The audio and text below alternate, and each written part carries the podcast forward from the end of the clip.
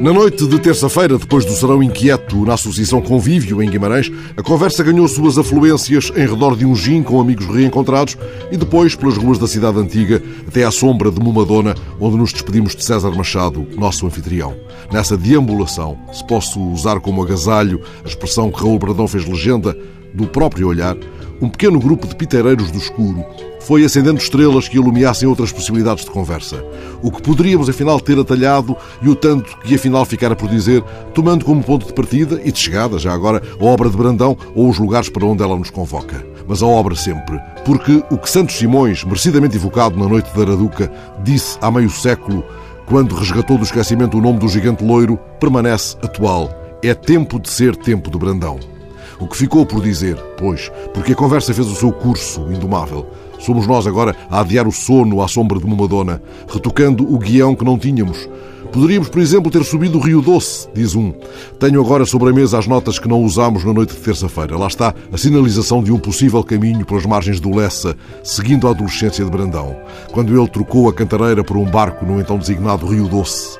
Aí se encontrava com os amigos António Nobre, Alberto de Oliveira e Júlio de Montalvão, que tinham um barco.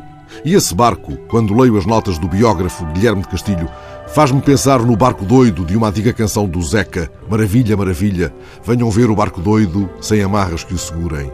O barco de Júlio de Montalvão, coberto pelas ramadas das árvores que havia junto a um moinho de um Lessa que se perdeu antes do mar, era o quartel-general flutuante dos amigos que ensaiavam versos, prosas e um viver poético, a tal ponto que os barqueiros avisavam quem se atravesse por essas margens. Daí para cima, cuidado, ninguém passe, andam lá os montalvões nus.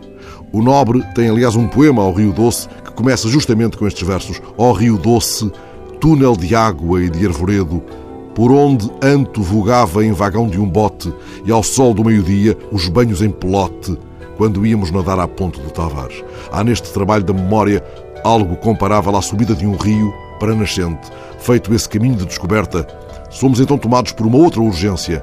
Chegar depressa à voz, ao mar da rádio, e permitir que um fio de vozes e de histórias faça o seu curso, possa desaguar.